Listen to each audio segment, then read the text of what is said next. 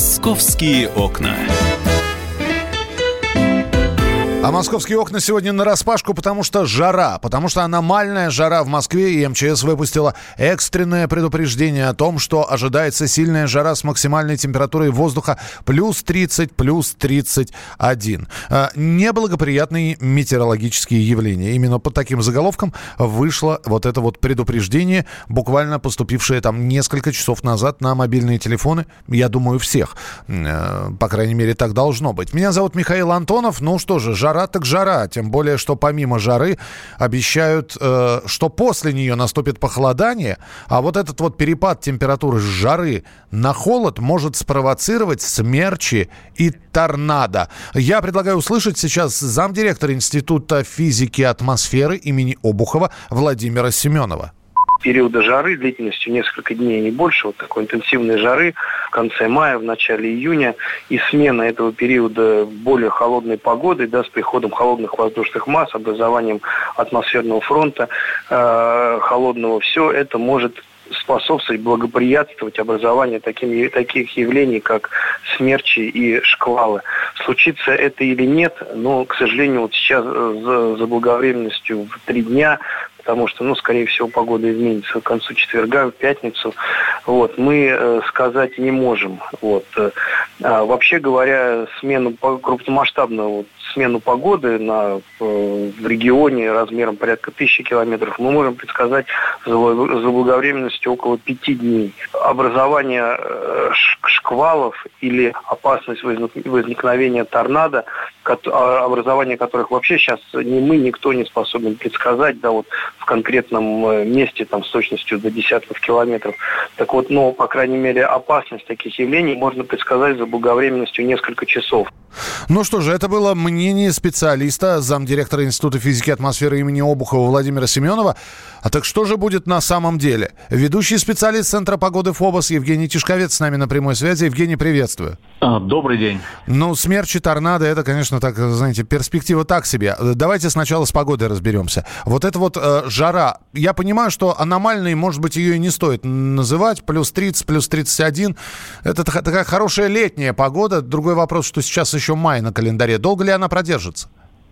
А, ну, здесь я, во-первых, с вами не соглашусь. Это действительно аномальная жара, поскольку норма для средней полосы России для сегодняшнего дня это днем ну, около плюс 20. Сегодня мы ожидаем 29-31 это в Москве. Это, ну, понятно, на 10 градусов теплее, чем положено. И даже жарче, чем в разгар лета. В разгар лета для нас норма это 23-24 градуса. Ну и, собственно говоря, мы сегодня приблизимся к рекордным показателям 12-летней давности, когда было плюс 32 с небольшим.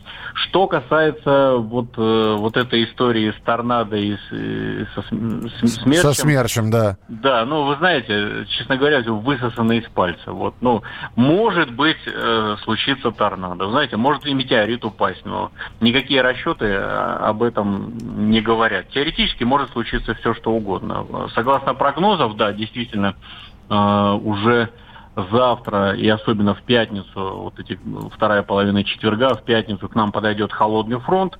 Он всегда будет, он всегда сопровождается массивами таких 13 тысячников, мощные кучево-дождевые грозовые облака, которые, собственно говоря, и будут сопровождаться интенсивным ливневым дождем, раскатами грозы.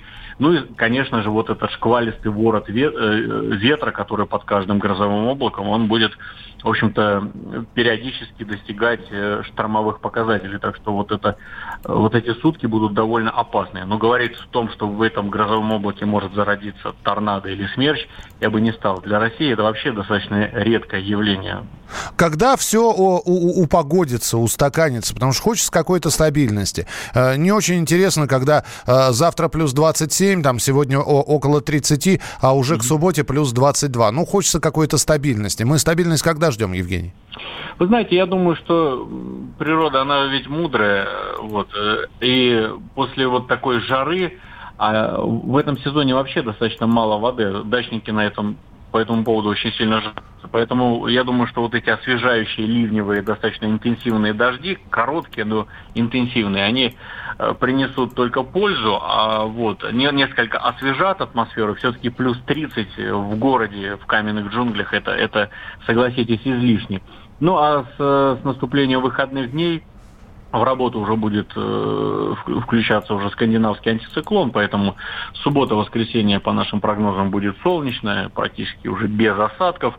И э, температура, да, она снизится до нормальных показателей. Ночью это 10-15, и днем вполне комфортные 20-25 в субботу, 21-26 в воскресенье. Тем более, что уже с сегодняшнего дня температура в водоемах, э, в общем-то, уже поднялась до плюс 19 градусов, так что можно смело открывать купальный сезон. Спасибо большое, Евгений Тишковец, ведущий специалист Центра погоды ФОПОС. ФОПОС был у нас сегодня в прямом эфире. В общем, а, предупреждены вы, да, что э, холодный э, антициклон идет к нам, проливные дожди, готовьте, вернее, не убирайте далеко зонтики. Они пригодятся на этой неделе. Между тем, названы самые дорогие съемные квартиры в Москве. Читаю я сейчас ту самую-самую дорогую съемную и понимаю, что она стоит 800 тысяч рублей в месяц. Аренда такой квартиры.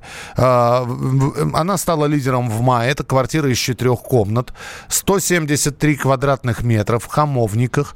Квартира с панорамным остеклением, расположена расположена рядом с метро Кропоткинская.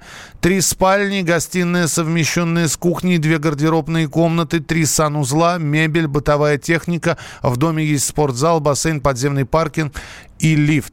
На второй строчке квартира с а, полумиллионом в месяц.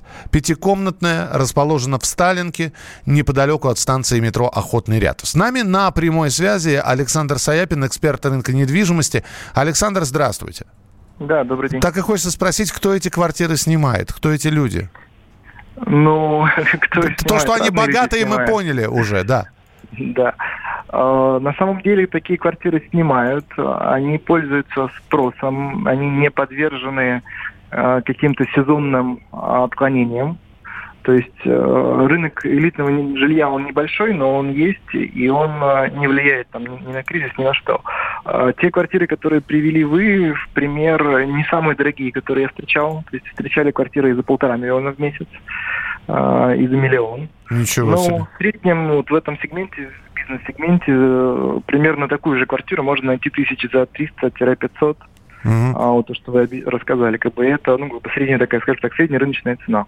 А если говорить про летние цены, и э, давайте я так сейчас с небес потихонечку на землю начну спускаться. Обычный арендодатель, средняя цена по Москве. Вот что будет с а, арендуемыми квартирами происходить летом? А, в каком сейчас состоянии а, ценовые запросы? Они будут уменьшаться или увеличиваться? Ну, летом традиционно спрос падает Э, на арендное жилье, и он поднимается в сентябре, когда начинаются учебные сезоны, и в августе приезжают из регионов родители и снимают жилье для своих э, детей, которые mm-hmm. поступили да, в московские вузы. Соответственно, если говорить про июнь-июль, то цены примерно процентов на 10-15 упадут немножечко, а в сентябре потом процентов на 15-20 э, подрастут. Количество арендов... арендуемых квартир, оно стабильно или постоянно увеличивается? Я имею в виду, что, ну, во-первых, строятся дома, многие люди покупают квартиры в новых домах и предпочитают их э, как раз сдавать. Э, вот э, нет ли проблем с квадратными метрами? То есть нет, на, на... знаете, да. С точки зрения строительства новых домов и спроса это настолько ну, как бы волатильный процесс и медленный, что он практически никак не влияет на рыночную ситуацию. Но вот когда у нас, например, был скачок э, валютный скачок, да, и очень много заграничных э, граждан угу. уехало из страны, тогда цены на аренду просели, просели существенно, процентов на 30, и было очень много предложений. Сейчас эта тенденция тихонечко отыгрывается, цены восстанавливаются, ну и, собственно, и спрос восстанавливается. Понятно. Спасибо большое, Александр Саяпин, эксперт рынка недвижимости, был у нас в прямом эфире. Какие новости еще московские есть? Во-первых, мы а, через несколько дней, собственно, с наступлением июня, через 12 дней после 1 июня будем праздновать с вами а, День России. Так вот, э, это будет единственный выходной. Кстати, он выпадает сразу на середину недели. В среду будет выходной. Вот. И продажу алкоголя ограничат в Москве в период празднования Дня России. Продажу крепкой алкогольной продукции и напитков в стеклянной таре ограничат. Причем ограничат в ряде районов. Со списком этих районов можно а, ознакомиться на сайте мэрии. Э, у москвича в кафе стащили часы за 2 миллиона рублей, похитили швейцарский бригет. Э, как это произошло? Да, просто вот э, сидел человек в кафе, расстегнул браслет, положил ключи на стол и, собственно говоря, после этого ключей больше не видели. А, москвичей предупредили об изменении графика центров «Платон». Пресс-служба системы взимания платы за проезд большегрузных автомобилей а, меняет а, свой режим работы и менять, меняться он будет уже в середине июня. А, актуальный график работы центров размещен на сайте системы «Платон». Можно, если если кто-то интересуется, зайти и посмотреть, как они будут работать. Ну, и, наконец, в эту жаркую погоду, ну вот, по крайней мере, в ближайшие э, по крайней мере, в ближайшие два дня москвичам советуют отказаться в жару от мяса и кофе и от э, очень холодных напитков. В общем, предлагают пить э, воду, обычную, обычную воду, не теплую, не холодную, а комнатной температуры. Мы продолжим через э, несколько минут. Оставайтесь с нами. Это программа «Московские окна» на радио «Комсомольская правда». «Московские окна».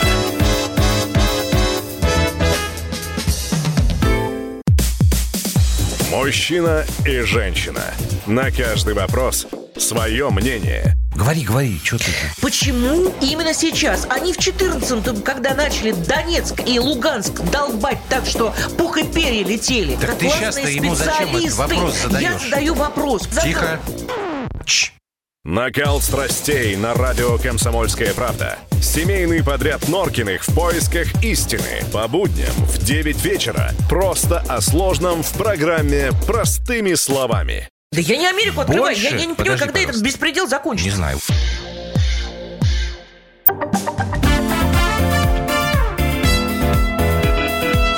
«Московские окна». Итак, друзья, программа «Московские окна» в прямом эфире на радио «Комсомольская правда». И у нас в студии появился не, не кто-нибудь, а самый настоящий Павел Клоков. Паша, мы тебя приветствуем. Всем привет. Причем пришел он нам рассказывать про стройки, про наши хорошие, прекрасные стройки. Не кочегары мы, не плотники, но сожалений горьких нет. Как нет там и монтажники, высотники, да И с высоты вам шлем привет. Куда на этот раз нелегкая Павла занесла, сейчас он вам расскажет. На стройку. На стройку, ну, так а, ну, с чего начать? Начнем с того, что ходит такой миф, в, что... В, в, начни с того, что ты построил. Я ничего не построил. Ничего не построил. Меня взяли даже больше, знаешь, не на стройку хотели взять, а на ломайку. Нужно было ломать перегородки. Так. А, не носовые, а такие стены. Вот. А, ходит такой миф, что у нас на стройках в столице, в Подмосковье, да и, наверное, в других городах России работают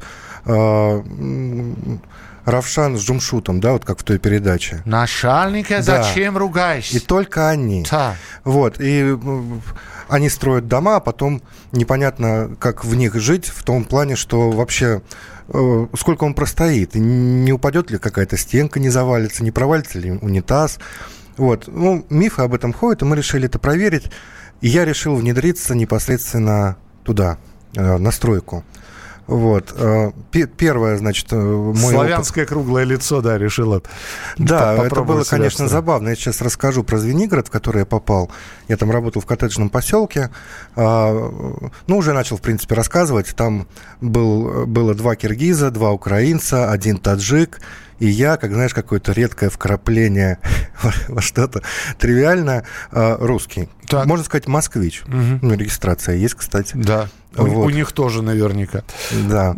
А, ну, перед этим я еще расскажу, вот э, чтобы предостеречь наших э, людей, которые хотят устроиться на стройку.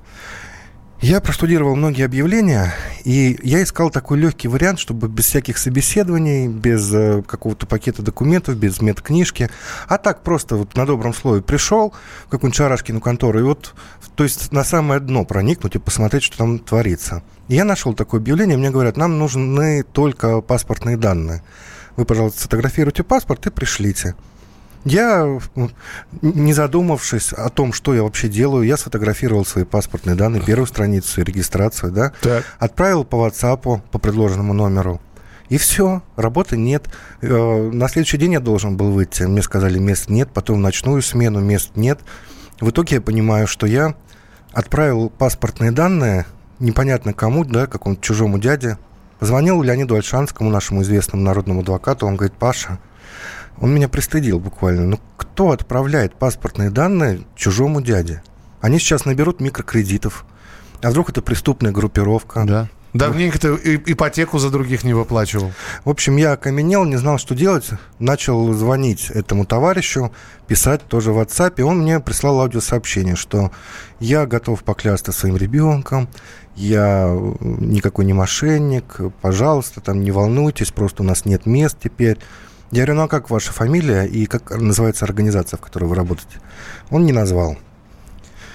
Ну, я понадеялся, что просто это шарашки на контору, он не хочет светиться.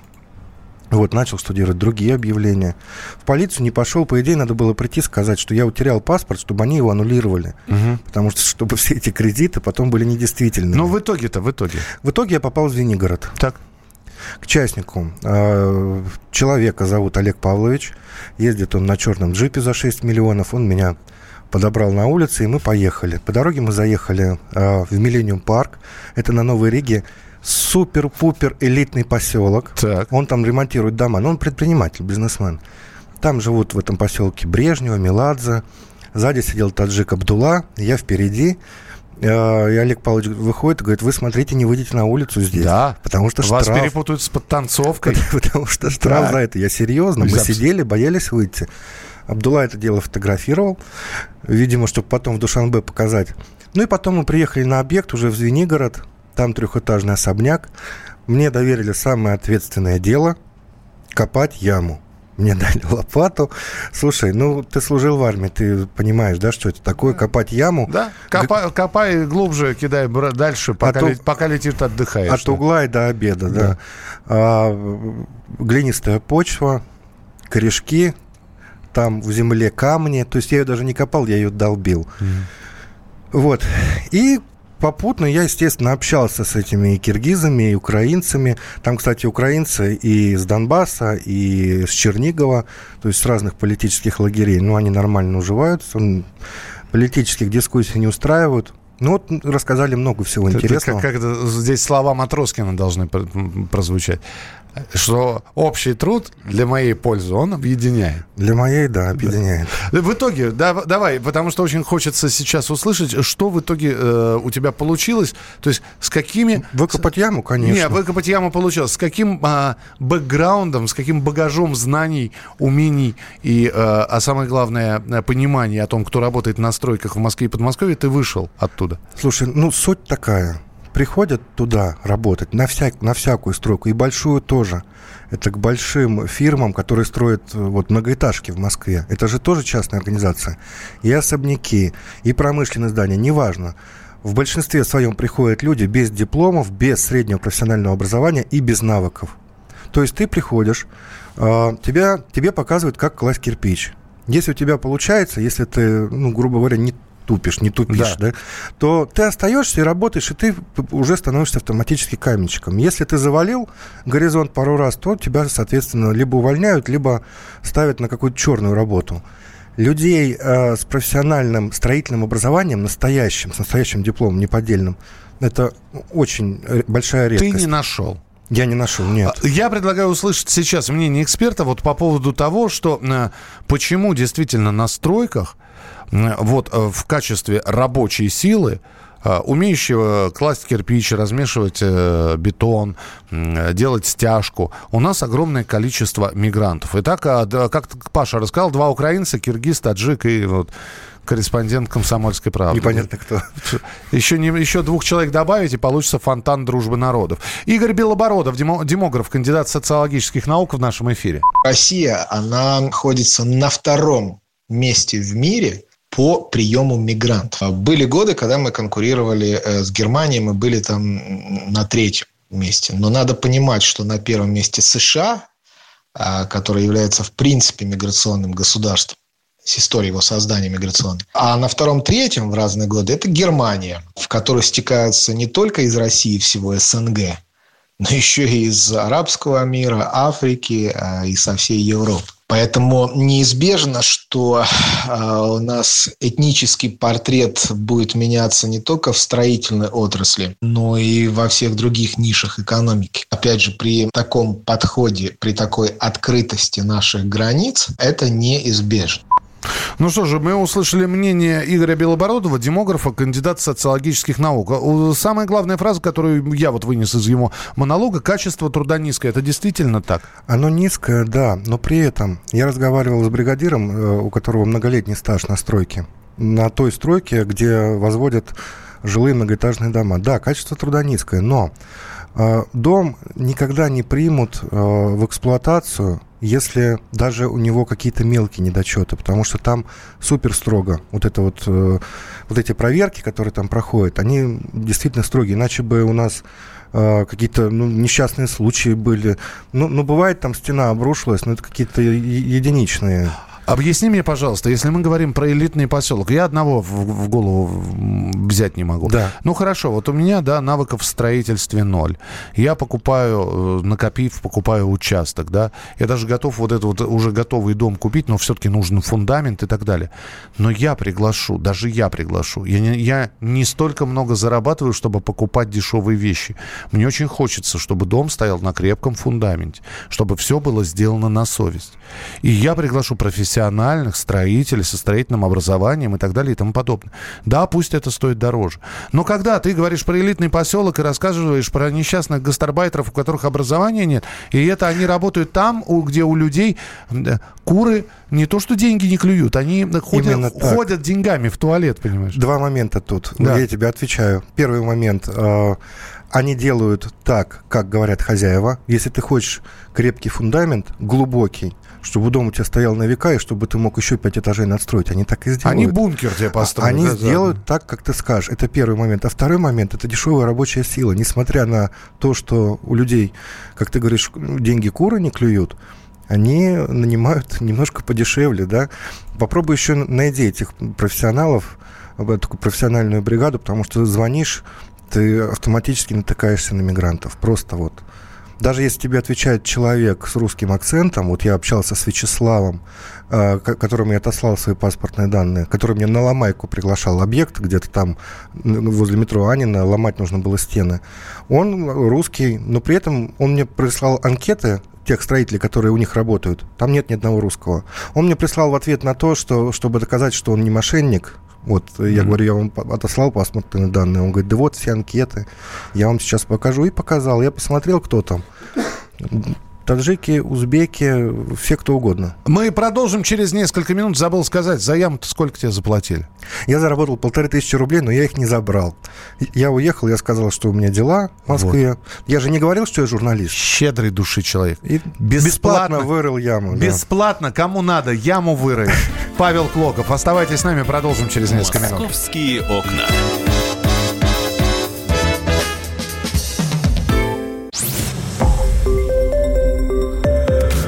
Радио «Комсомольская правда». Более сотни городов вещания и многомиллионная аудитория. Хабаровск 88 и 3 FM. Эм. Челябинск 95 и 3 FM. Эм. Барнаул 106 и 8 FM. Эм. Москва 97 и 2 FM. Слушаем всей страной.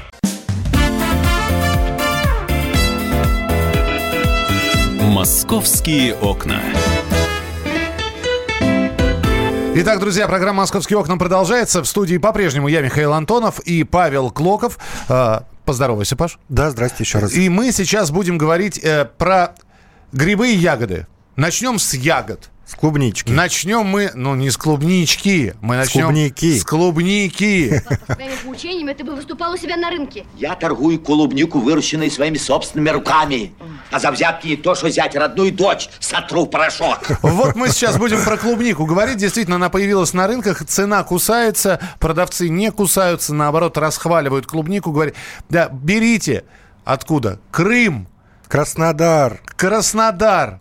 Нидерланды. Наши. Все, нет, Нидерланды, скажи Нидерланды. Нет, все наши. Угу. Все на... Крым, Краснодар, А на самом деле Турция. А вот как определить, какая, какая ягода откуда, можем ли определить, потому что берешь этот Крым и думаешь, какой-то этот Крым вот... Какой-то он не наш. Какой-то он не... Слушай, что-то вот я... опасно пошутил. Опасная шутка. Невкусный. Михаил Воробьев, агроном, с нами на прямой связи. Михаил, здравствуйте. Здравствуйте. А, Михаил, что же у нас на рынках все-таки? Действительно крымская клубника, там, краснодарская? Или пока это все вот выдают за желаемое за действительное? Нет, ну, конечно, есть и крымская, конечно, есть и краснодарская. А, ну и, безусловно, есть и зарубежная клубника э, в странах, где сейчас уже самый клубничный сезон в самом разгаре. Безусловно, экспортируют э, и нам свою клубнику. В этом нет ничего особенного. Да. Но другое дело, что очень часто выдают клубнику импортную за отечественную, но, очевидно, из каких-то таких маркетинговых побуждений. А как определить, э, что перед нами импортная клубника, а не наша? Ну, на самом деле, по виду клубники определить сложно, потому что даже сорта, которые выращивают э, в разных странах, они, как правило, набор их небольшой, и они похожи друг на друга. А, поэтому по внешнему виду определить, откуда прибыла клубника, ну, в общем, к сожалению, невозможно. Ну, поэтому приходится по каким-то там косвенным а, признакам, то есть попросить документы, посмотреть на упаковку, что написано на ящике, там действительно написано Кубань, или, может быть, Турция. А, ну, документы, понятно, а, вещь полезная, но, к сожалению, понять, что вот э, эта клубничка относится именно к этому документу, бывает сложно, потому что, ну что, вот привезли из соседней палатки ящик положили, вот, пожалуйста, документы есть, клубника есть, а происхождение их совершенно различное. Ну, так... то есть пробовать, Миш, да, на вкус... А, ну, на самом деле здесь э, смысл в чем? Что э, клубника продукт очень деликатный. Она э, набирает свои вкусовые качества только в том случае, если она созрела на грядке.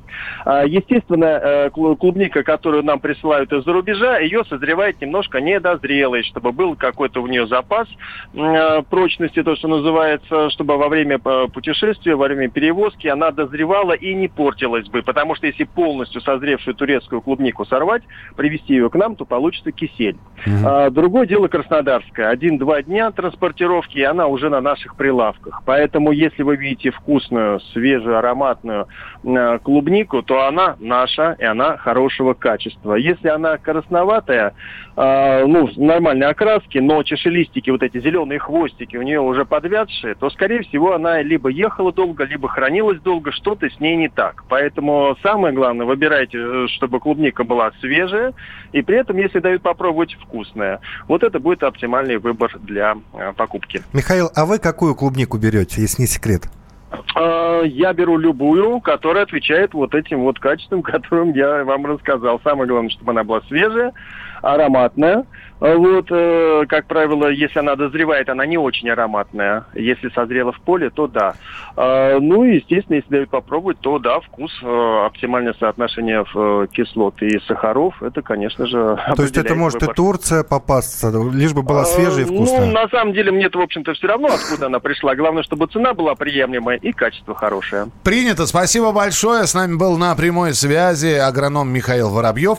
Но про ягоды поговорили. Вы знаете, Паша, э, когда вошел в студию радио «Комсомольская правда», программа «Московские окна», он тут же на меня бросил взгляд, вот это взгляд э, терминатора, который нашел Сару Коннор, наконец-таки, вот, готов ее схватить. И первый вопрос, который Паша сказал, когда за грибами? Я говорю, Паша, рано. Сейчас, да, пошли грибы, но э, это аномально. Сезон грибной... Потому что весна была ранняя. Весна ранняя, да. Я говорю, что да, действительно, пошли, есть и подберезовики, и подосиновики, и можно их э, там фотографии увидеть не, уже не прошлогодние, а это. Но, во-первых, а, надо знать места, далеко не во всех лесах это все. Вот. А, ну, мы, мы-то с тобой знаем. Не, мы с, Ты с тобой... вспомни, как мы в прошлый раз. Мы с тобой еще те Сусанина, конечно, нам по лесам гулять, это отдельная история. Как? Вот, а, везде ли пошли грибы? Ну, может, все-таки дождаться грибного сезона, потому что прошлый, ну, прошлый год, давайте вспомним, ну, не было грибов. Мало было, да. Не, было настолько мало, что их фактически не было. Вот это вот, а, то, что сейчас уже ранее, рано пошло все, это показатель хорошего урожайного грибного лета. А, Михаил Вишневский, миколог с нами на прямой связи. Михаил, приветствую, здравствуй. Добрый день. Здрасте. А, вот то, что сейчас грибы пошли, это аномально или не аномально? Это немножечко аномально. Это случается, но не слишком часто. Обычно так складывается раз в 10-15 лет в наших условиях среднеполосных. А, тогда ну, здесь самый главный вопрос. Вот сейчас уже стоит бежать в лес в надежде, что уже в этом лесу будут грибы? Или все-таки вот э, то, что сейчас появляется, это все-таки и отдельные места, и наиболее прогреваемые там районы Подмосковья, и не во всех лесах грибы есть? Э, обе части вашего высказывания можно разбить на два верных утверждения. Так. То есть, да, глобально грибная волна идет, и она очень неплохая, но нельзя сказать, что она всеобъемлющая. Где-то нет почти ничего, а где-то действительно вал, например, шампиньонов или летних опят. Но глобально, да, имеет смысл идти в леса и даже на луга, потому что там сейчас шампиньоны и луговые опята. И вполне себе, если уж не корзину, то половину можно набрать. Перспективы летнего сбора грибов. Что э, весенний сбор и вот нынешний э, вот этот вот аномальный, как мы уже э, сказали, показывает? Будет ли это лето и осень грибной? Вот с этим вопросом, пожалуйста, господину Вильфанду, который знаменит тем, что ни один его грибной прогноз не сбылся. Ну, это, Поскольку... знаете, синоптик такая профессия, это не сапер вам, они могут Я ошибаться. Да, да, конечно, им надо звонить послезавтра, чтобы узнать, что... Но зависит завтра. от погоды, видимо, все-таки. Да, в общем, конечно. Вы понимаете ли, проблема в том, что сейчас невозможно предсказывать, каким будет грибной год, потому что последние лет 10-15 всякий год аномальный. И многие грибы просто не знают, что им делать, а и многие появляются когда угодно.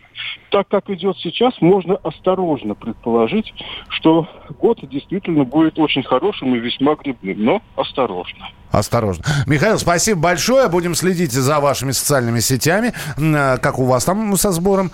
Не знаю. Э, Короче, Мих... ждем конца июня, получается. Нет, нет, давай так. Э, сейчас Михаил Вишневский, миколог, был у нас в эфире. Так.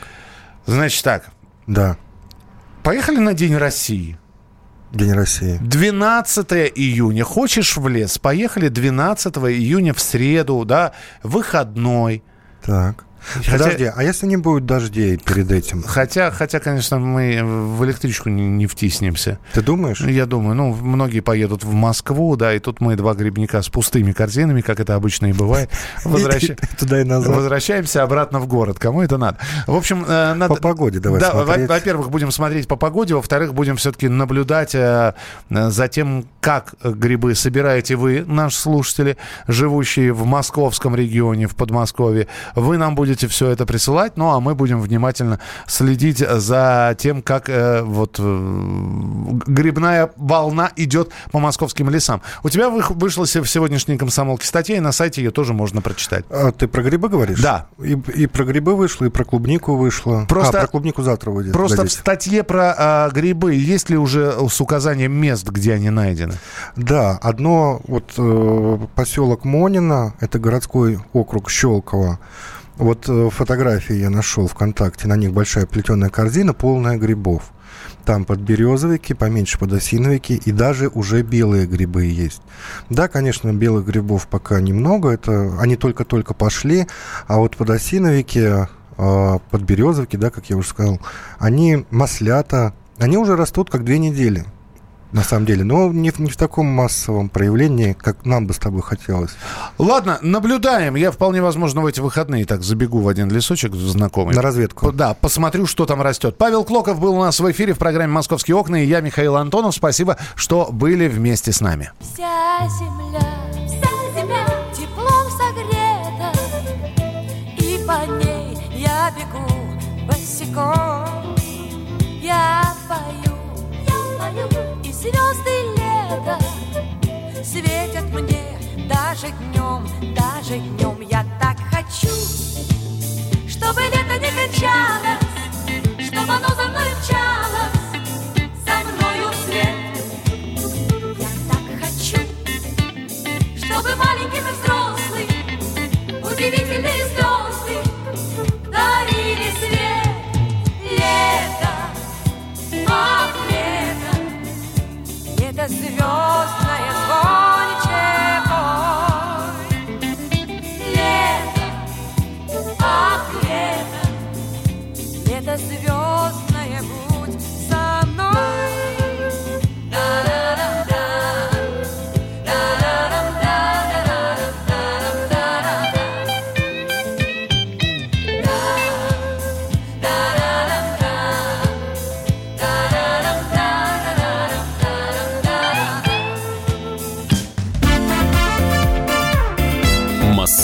Московские окна.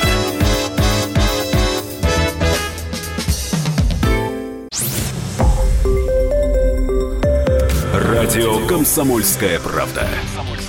Более сотни городов вещания и многомиллионная аудитория. Челябинск 95 и 3 FM. Керчь 103 и 6 FM. Красноярск 107 и 1 FM. Москва 97 и 2 FM. Слушаем всей страной.